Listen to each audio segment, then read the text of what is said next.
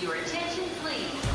Londres, Luxemburgo, Rio de Janeiro, Paris, São Paulo, Lyon.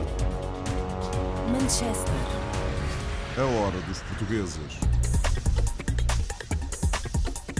No bairro londrino conhecido por Little Portugal, um jovem vereador trabalhista quer dar voz aos portugueses que lá vivem. As crianças, especialmente, têm um ensino, um, o aproveitamento- o aproveitamento escolar mais baixo no município. Outro problema é também eh, social e económica. Muitos pais não vivem em pobreza, in- infelizmente. Muitos vivem em habitação social. Muitos têm problemas com violência doméstica em casa. Nesta hora dos portugueses, vamos ao encontro de uma produtora e apresentadora de um programa de televisão no Canadá que já dura há 35 anos. Isto começou porque víamos que havia necessidade de eh, comunicar com a comunidade portuguesa e de apresentar o que estava a acontecer na comunidade àqueles que não estavam presentes nos eventos comunitários. E conhecemos uma nova clínica de medicina interna de uma médica portuguesa em Massachusetts. permite de exercer medicina da maneira como eu acho que deve ser exercida, ahm, sem ter aquele, ah, aquela toda a agitação ahm, que eu tinha antes, ah, onde eu trabalhava. Ainda nesta edição, em Melbourne, na Austrália, um dos ícones da restauração tem um chefe alentejano. Punchline não é um restaurante português, né? Mas um bocadinho de mim está nestas paredes. A pouco e pouco, you know, o, pessoal, os clientes vão gostando e, e, e vou introduzindo mais e e mais. Por isso a comida está sempre a envolver. A comida não tem, não tem fronteiras. Então, assim, tão longe, ainda muito mais. E hoje terminamos com a festa da benção dos barcos na cidade do Cabo, na África do Sul. tempo. É um momento de, de alegria, é um momento de consagração da comunidade portuguesa neste sítio absolutamente maravilhoso que é a cidade do Cabo. Uma comunidade bem integrada na cidade, tem há muito tempo uma ligação forte ao mar. A hora dos portugueses. Rio de Janeiro, Paris. Luanda, Delhi, Cairo, Macau, Oslo, Kiev, Buenos Aires, Toronto, Nova York, Berlim.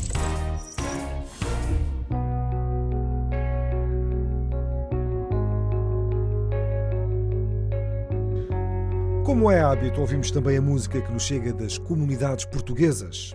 Lisbon Kid é o alter ego de Dani de Matos, compositor, produtor, escritor e DJ de música eletrónica acústica alternativa, sediado em Londres. Este é o seu tema This is the Life.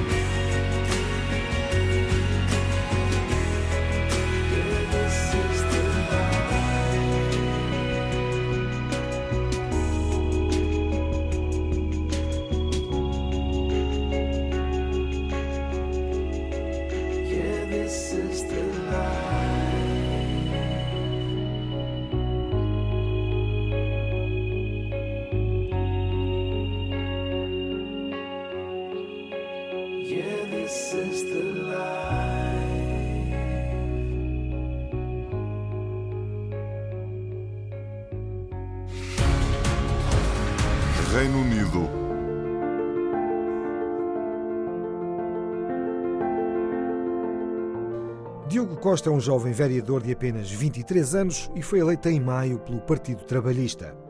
Diogo já nasceu no Reino Unido, mas sente orgulho pelas suas raízes e, como vereador, quer dar voz aos portugueses que vivem em Lambeth, a Little Portugal, como é conhecido este município. Alcino Francisco e João Luís Monteiro foram conhecer as suas ideias. Eu estou grato ao eleitorado por ter confiança em votar em mim especialmente por ser tão jovem e acreditar que eu posso, que eu posso representar as opiniões deles justamente aqui nesta Assembleia. A Assembleia a que Diogo Costa se refere é do município de Lambeth, em Londres. O jovem português de 23 anos foi eleito vereador pelo Partido Trabalhista em maio deste ano. Hoje vamos ter uma reunião na Câmara e uma das minhas perguntas é sobre a comunidade portuguesa. Porque é que a comunidade portuguesa tem, as crianças especialmente, têm um ensino, um, o aproveitamento escolar mais baixo no município. Outro problema é também uh, social e económica. Muitos pais não vivem em pobreza, infelizmente. Muitos vivem em habitação social. Muitos têm problemas com violência doméstica em casa. Também. Está tudo bem? Ainda bem. Diogo está empenhado em ajudar a comunidade portuguesa. São mais de 320 mil a viver neste município no sul de Londres. É pessoas como ele que nós precisamos cá para podermos ter voz e representação e, e a nossa voz ser ouvida, que muitas vezes há, eu próprio já sentia na, na pele uh, não, ser, não ser inglês quando me dirijo a alguns serviços. A mãe, Maria José, não podia estar mais orgulhosa do percurso trilhado até agora pelo filho. Ele trabalha arduamente e tudo aquilo que ele, que ele inicia, ele vai sempre até aos limites para fazer o melhor dos melhores. It's going to be really interesting to see where he goes and I think he's going to go very far and he should go very far because he's a really really good hard-working representative not just for the Portuguese community but for all of our community in Lambeth. Ele luta por as coisas que ele acha que são direitas e, e que pode fazer para melhorar a vida dos outros. Diogo já nasceu em Inglaterra mostra o orgulho de Portugal e da cultura portuguesa, mas é em Londres que se sente em casa. Vou de férias muito, muitas vezes, muito frequentemente para Portugal e para Mangualde, mas eu sempre sinto, o meu coração sempre o desejo de voltar para Londres. Londres é onde nasci, é onde eu vivo, é onde eu trabalho, onde tenho os meus amigos, a minha carreira política, mas Portugal ainda ligado para a minha identidade, ainda é um importante sítio de eu visitar frequentemente. Formou-se em engenharia informática, mas sempre de olhos postos no seu bairro e no seu mundo por volta de 2014, quando houve o referendo de independência da Escócia, que eu lançou mais, lançou a minha vontade de saber mais sobre a política, e depois outros assuntos começaram a eleição de 2015, depois o referendo do Brexit, todos puxaram para, para entrar na política, porque eu não gosto do que, é que estava a acontecer para o país, eu achava que a minha voz, a minha opinião de como o país devia correr, não, está, não estava a ser ouvida. Para já, Diogo quer ser a voz da comunidade portuguesa em Lambeth o bairro londrino conhecido por Little Portugal. Não descarta a possibilidade de um dia poder voar mais alto. Eu, eu como vereador, eu já sou vereador 23, com a idade de 23 anos, já trabalho como engenheiro, isto foi tudo feito no Reino Unido. O Reino Unido deu-me as oportunidades, obrigado aos meus pais virem aqui para o Reino Unido, porque deu as, as oportunidades de eu estar onde estou agora. Canadá. No Canadá, Nelly Pedro é há 35 anos a produtora e apresentadora do programa de televisão Gente da Nossa. Transmitido em todo o país aos sábados de manhã, o programa Gente da Nossa tem acompanhado a atividade comunitária em todas as suas vertentes. E Nelly Pedro tornou-se um dos rostos mais conhecidos da comunidade portuguesa no Canadá. Por ocasião da celebração destes 35 anos, Luciano Paparella Júnior, Madalena Balsa e César Pedro foram ao seu encontro.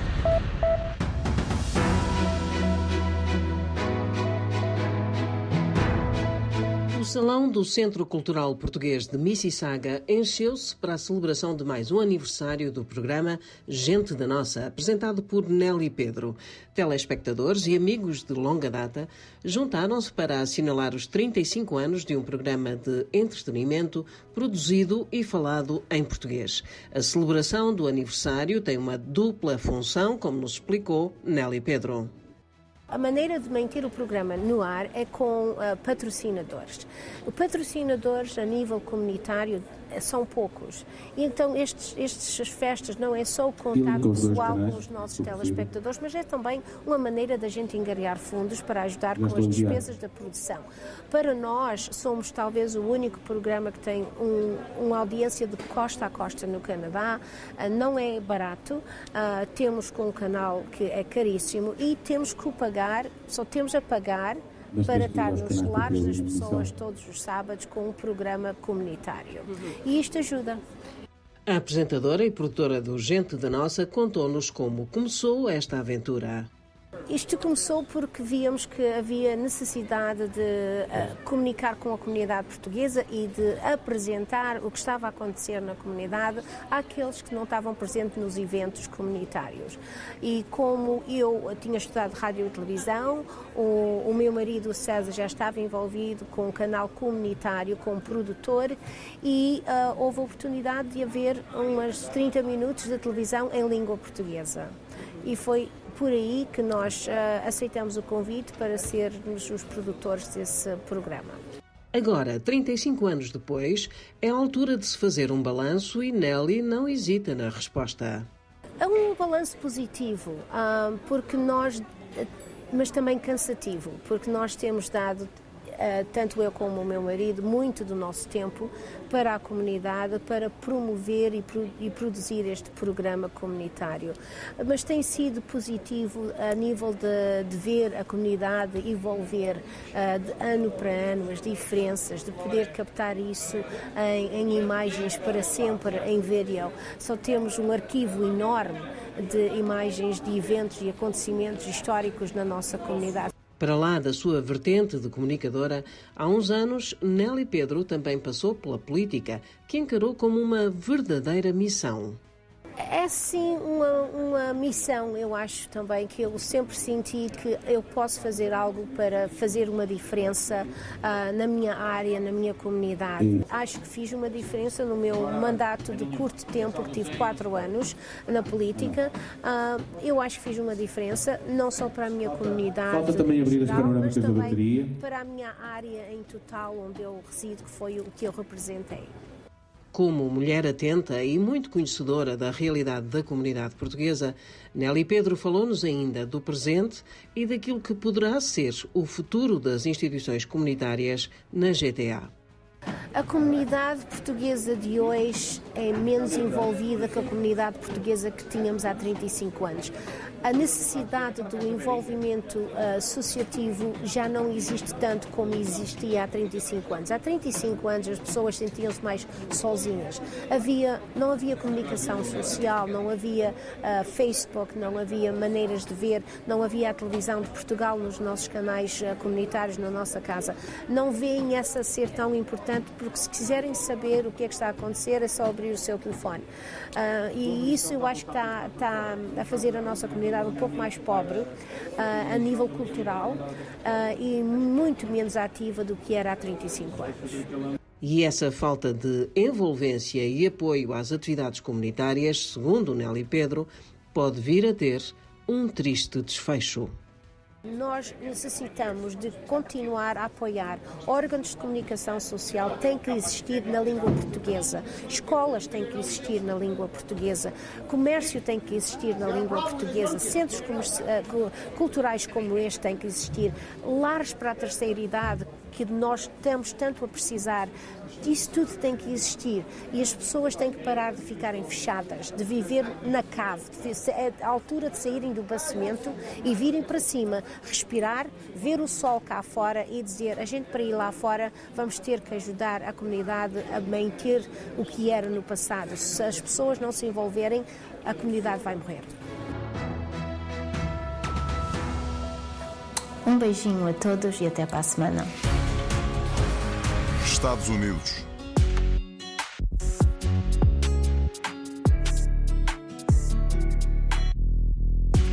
Em 2020, em plena pandemia, a médica portuguesa Helena Santos Martins decidiu abrir uma clínica de medicina interna em Massachusetts, nos Estados Unidos da América. A clínica presta um atendimento muito personalizado, sem pressas, para que os utentes se sintam prioritários. Para ouvir agora num trabalho de Ricardo Farias e Floriano Cabral. A médica portuguesa Helena Santos Martins já há 25 anos que serve a comunidade da Zona Norte de Massachusetts. Durante a pandemia, a carga exigida pelo grupo de saúde a que pertencia não agradava a esta profissional por não dar a devida atenção que os pacientes mereciam. Por este motivo, decidiu que abrindo uma clínica própria seria a opção certa. Realmente o Covid estava aqui para ficar, a realidade seria, iria ficar diferente, nada iria voltar ao que era antes. Um, e, e, fez com que eu realmente começasse a repensar o, o meu futuro um, e foi isso que me fez eu um, realmente abrir a minha clínica e fazer este outro tipo de medicina que me permite de exercer medicina da maneira como eu acho que deve ser exercida, um, sem ter aquele, uh, aquela toda a agitação um, que eu tinha antes, uh, onde eu trabalhava. A nova clínica da doutora Santos Martins deu início também a uma parceria que, embora já existisse na vida familiar, passava agora à atividade profissional também. Paulo Martins, seu marido, assumiu a responsabilidade da gestão da clínica. Da minha parte, como técnico de, de, de gestão, isto veio, no fundo, preencher também essa minha área. Tem sido uma experiência muito positiva, estamos a gostar imenso de trabalhar os dois juntos. A clínica, situada em Beverly, no estado de Massachusetts, ocupa um espaço privilegiado num edifício histórico, hoje centro da empresa chamado Cumming Center. A médica de medicina interna associa-se ao grupo MD VIP. É o MD VIP, quer dizer Value in Prevention, um, e então o, o, exame físico que nós fazemos extremamente completo. Um, têm um, análises extremamente detalhadas que são feitas pelo Cleveland um, Heart Lab, da Cleveland Clinic, uh, com um ênfase muito grande na parte cardiovascular. E, e tendo mais tempo com os pacientes, conseguimos então fazer um plano que, que, que, é personalizado para o paciente, de maneira não só a, a melhorar a, a sua saúde, mas mesmo os pacientes já são bastante saudáveis para optimizar a saúde que têm. Um atendimento em que o paciente tem acesso ao médico basicamente 24 horas por dia, tem a possibilidade de ser visto no dia seguinte ou no mesmo dia, portanto, se houver essa, essa necessidade.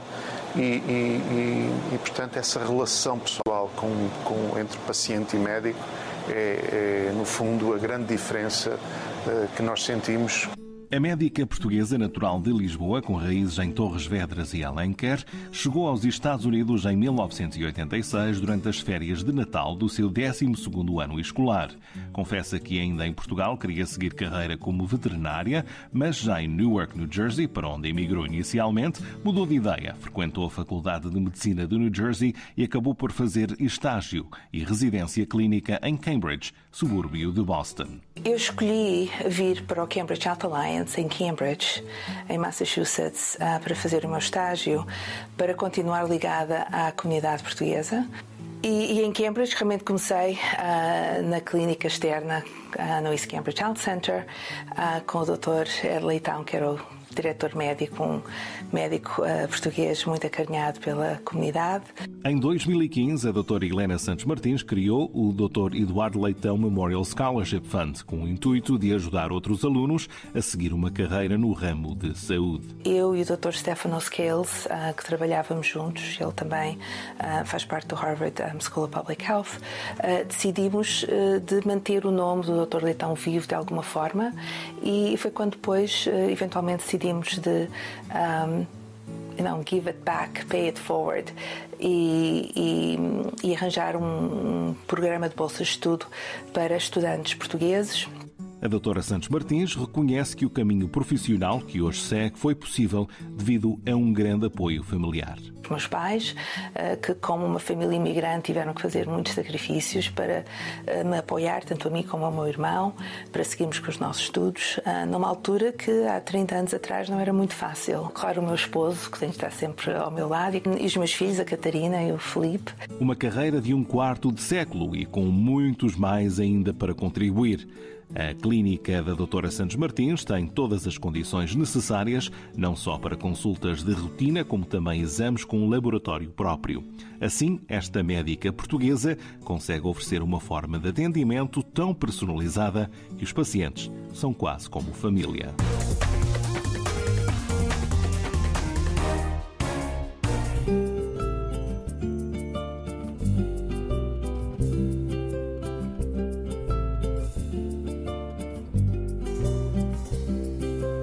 Mesmo se diferem as origens, só uma expressão vem nos unir. Tá marcada em cada um de nós. A mesma emoção, a mesma voz, sensibilidade à flor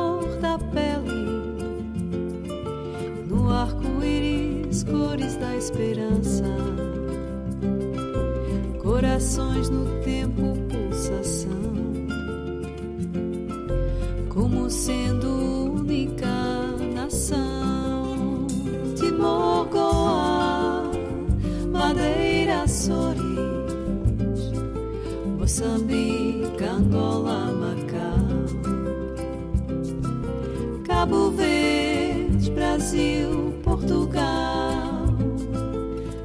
mãe, lusofonia,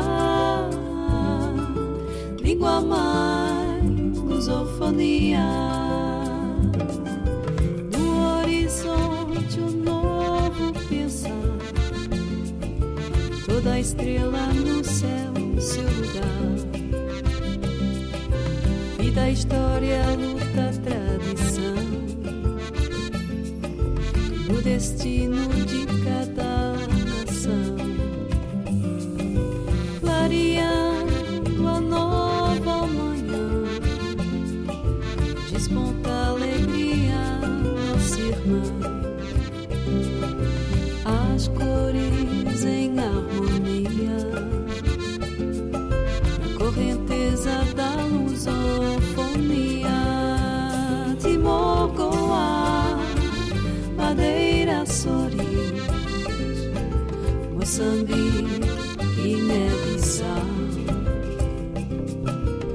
Cabo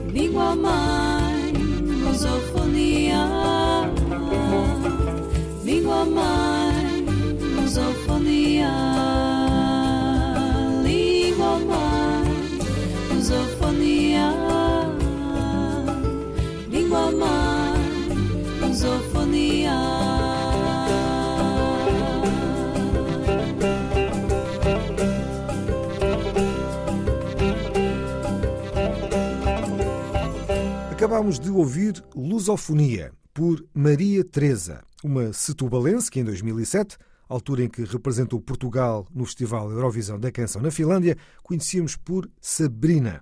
Casada com o ex-futebolista Orlando Sá, viveu a seu lado e por mais de uma década em várias partes do mundo, até este ter arrumado as chuteiras em 2021. Austrália. Nuno Gabriel Mendes é chefe num dos ícones da restauração de Melbourne, na Austrália. O Punch Lane, um restaurante com quase três décadas de existência, fica localizado numa das mais famosas ruas de Melbourne. Natural do Alentejo, Nuno Gabriel Mendes emigrou com os pais para Londres, onde acabou por se formar em gastronomia. Trabalhou em vários países, mas decidiu-se pela Austrália. O seu retrato é-nos feito por Filipa Borges Santos. Nuno Gabriel Mendes nasceu em Porto Alegre, no Alentejo. Viveu uns anos em Londres, quando os pais emigraram para lá, mas fez a escola primária em Portugal, nas Galveias. Hoje é chefe num dos restaurantes mais emblemáticos da cidade de Melbourne, Punch Lane. Nuno começou por dizer porque veio para a Austrália. Uh, vim para a Austrália por causa da minha mulher. Encontrei o amor e é da minha vida. E, e- e aqui estamos, ela é da Austrália. A gente conhecesse em Londres. Corremos mu- muitos países, mas é, aqui estamos já agora há 11 anos. Por enquanto é, é casa agora e não é país agora. Nuno explica-nos um pouco como tem sido o seu percurso no mundo da gastronomia. Quando acabei a escola, eu fui a um colégio, escola culinária. Foi, era um curso de quatro anos, gastronomia francesa. A Inglaterra tem muitos acentos, coisa francesa. E daí, depois, eh, restaurantes duas ou três estrelas. E sempre segui esses restaurantes. Foi daí, depois daí fui para a França há seis meses. O restaurante que eu estava a trabalhar, uh, Gavroche, o chefe mandou-me um tempo para trabalhar em partes da, da França. E depois voltei outra vez. Depois estive na Inglaterra, calhar um ano, um ano e meio. Ah, eu tive aquela coisa de viajar, já um bocadinho mais de conhecimentos e, e- e nomes e restaurantes. Comecei a olhar onde é que eu queria ir trabalhar e Califórnia, naquela altura, a French Laundry, fui sozinho, quase com, com dinheiro nenhum. Estava em San Francisco, voltei outra vez. Trabalhei assim nos restaurantes, mas a ideia foi sempre trabalhar nesses restaurantes duas ou três estrelas e fiz lá quase um ano. Depois voltei para Londres outra vez. Foi quando eu conheci a, minha esposa. Já estava a sair de Londres e ia para, para Amsterdã. E eu fui, fui atrás e, e o resto é história. Nuno confessa qual o seu estilo de comida ou que cozinha o inspira. A, fundação é, é, é sempre francesa. Agora já olho mais assim à comida Portugal, nosso país, comida antiga, assim, então aquela comida da região do Alentejo, porque é onde eu me sinto mais confortável e, e- e conheço. E gostaria de continuar esse processo de introduzir assim. Punchline não é um restaurante português, né? Mas um bocadinho de mim que está nestas paredes. A pouco e pouco, you know, que o pessoal, os clientes vão gostando e, e, e vou introduzindo mais e, e mais. Por isso a comida está sempre a envolver. A comida não tem, não tem fronteiras. Então, assim, tão longe, ainda muito mais.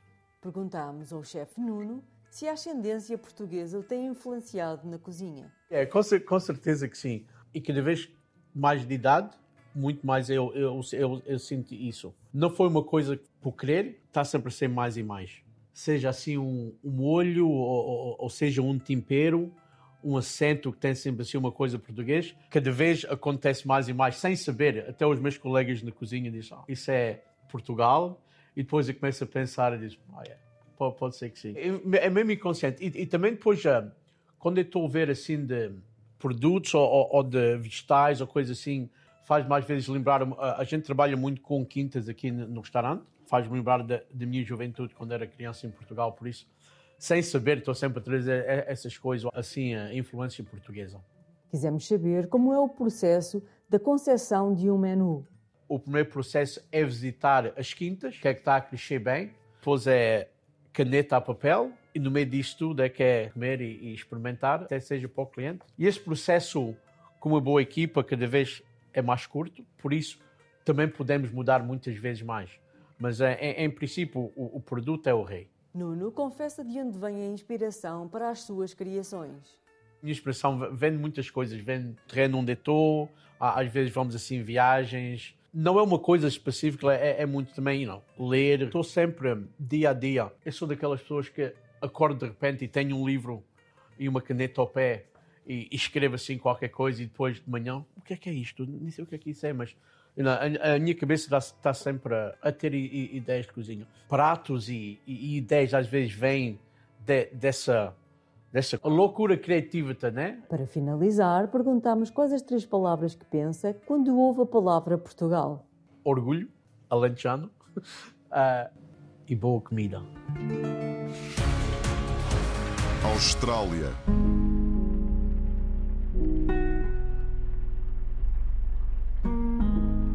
E acabamos o programa de hoje com a festa da Benção dos Barcos na cidade do Cabo, na África do Sul. Uma festa criada em 1989 com o objetivo de abençoar os pescadores e embarcações que partiam para a pesca do atum. Este ano, esta festa singular voltou a realizar-se na cidade do Cabo após o interregno de dois anos por causa da pandemia, onde se celebrou a devoção aos padroeiros dos pescadores. A reportagem com Hugo Gomes. Então, a primeira festa foi em 1989. a razão que se faz esta festa é para a benção dos barcos. Primeiro foi que eu fiz parte foi no armazém aqui no Waterfront e nesse tempo eu era ainda nova e já eu tinha 20 anos. A gente fazia essa rainha do mar e depois eu trazia eles todos, fazíamos parte da procissão e isso era o meu trabalho nesse tempo. Fui sempre nesta altura e a razão desta altura porque daqui mais uns dias vai ir as, as, as, barcas para a pesca do atum. E então foi esta coisa de tentar benzer os barcos antes dessa pesca, mas este ano aconteceu que alguns barcos já caminharam porque já há peixe no mar. Aqueles trajes são muito especiais. Aqueles trajes eram para ser uh, iniciados e, e foram feitos para o Carnaval de 2020 mas com pena não houve o Carnaval de 2020 por causa do Covid. A nossa organização guardou a roupa e hoje estreámos aquelas duas fardas que é representando a Madeira e representando o folclore de Viana do Castelo de Portugal. O casal que estava de preto era o, o, o vestido de noiva e de noivo e depois também o casal da Madeira que é representante da freguesia Camacha da Ilha da Madeira. Os fundos que a gente engria aqui é para ajudar as pessoas de terceira idade. Isto aqui é para as pessoas que precisem, os portugueses que precisem aqui no COB. Se eles querem, eles precisem. A gente ajudamos todos quem quer, mas eles têm que pedir para ajuda. As nossas três missões são os idosos, os casos carenciados e manter a cultura. Este projeto é pelo menos 60, 70% do nosso dinheiro que vem para, para dentro, no ano inteiro.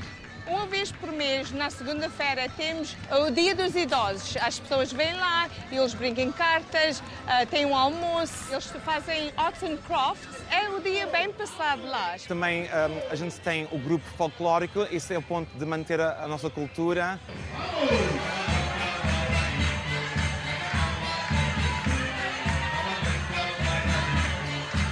Sou um homem do more, só eu gosto disto tudo. Traz tudo pessoas para ver a o meu negócio é uma coisa é maravilhoso. Um momento fantástico que eu já queria há, há muito tempo. É um momento de, de, alegria, um momento de consagração da comunidade portuguesa neste sítio absolutamente maravilhoso que é a cidade do Cabo. Uma comunidade bem integrada na cidade, tem há muito tempo uma ligação forte ao mar. Eu posso manifestar o meu enorme orgulho estar aqui, poder assistir a estas manifestações de Portugalidade. Nossa comunidade aqui é uma comunidade generosa, dinâmica e solidária. O Cabo é a minha, a minha terra, isto, isto é onde nasci, mas o futuro é, vai ser bom. Estamos felizes de ver tanta gente e continuar esta tradição uh, portuguesa de abençoar os barcos. Esperamos que seja um, um ano produtivo para os pescadores mas não só, todos que têm o um negócio do peixe, é o trabalho, é o restaurante, é, é, é, a cultura, é a música, é a festa, é o bailinho, é a, é a tradição portuguesa. Eu acho que é muito fantástico ver tudo isto numa só festa, né? Que isto não é só pertence ao Centro de Cultura de Beneficência, isto pertence à nossa comunidade. E se a nossa comunidade não ter atenção a esta festa, esta festa vai se perder e vai-se perder as nossas raízes e vamos perder as nossas tradições. E é isso que eu acho que estou sempre a pedir, é para que nós continuamos esta grande festa e continuamos a nossa comunidade em, em alegria.